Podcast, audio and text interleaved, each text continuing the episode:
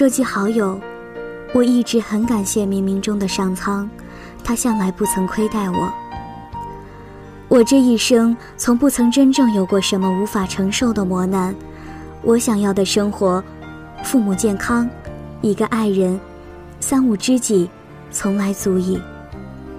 我是一个极怕孤独的人，每到一处陌生的地方，必先想方设法认识一群朋友，慢慢相处下来，总会发现几个志同道合的，他们爱我，我也爱他们。爱人有爱人的亲密。姐妹自有姐妹的无间。我们每日厮混在一处，谈天说地，分享彼此的一切秘密，像是同根生长的繁茂向日葵，荣辱与共。可或许是真的太相似，我们不仅会爱上同一件衣服、同一首歌，还会爱上同一个人。二零一一年，《失恋三十三天》上映时，人人都津津乐道。姑娘们仿佛都在刻薄而又一腔孤勇的黄小仙身上看到了自己的影子，也期盼着能有一位毒舌而又坚定的王小贱出现在面前。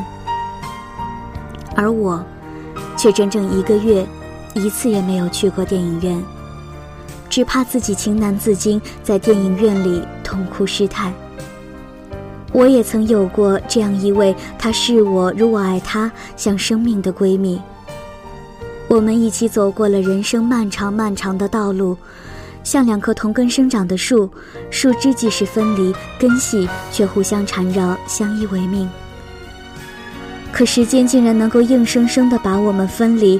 当我回到陌生的城市，见到的，却是你代替了我，站在他的身边，牵着他的手。我们到底是怎么走到了现在这一步？谁也无法说清楚。只是四目相对，我们都知道，再也回不到过去了。失去一个不再爱我的男人，我并不难过，让我痛苦的是失去说好要陪伴着我的你。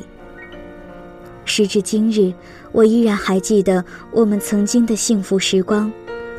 摩天轮还在，糖果店还在。熟悉的街道还人来人往，仿佛我们还正牵着手去看那只永远买不起的大熊。就像从不会分开的等待明年，就像永不曾离去的度过那年。只是我们最终失散在人群里了。三毛的《夜航西飞》里最喜欢这段话：我学会了，如果你必须离开一个地方。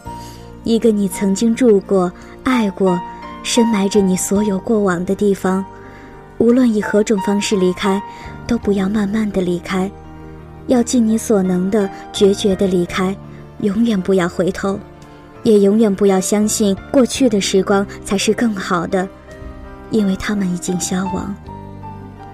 我们总要学会向前看。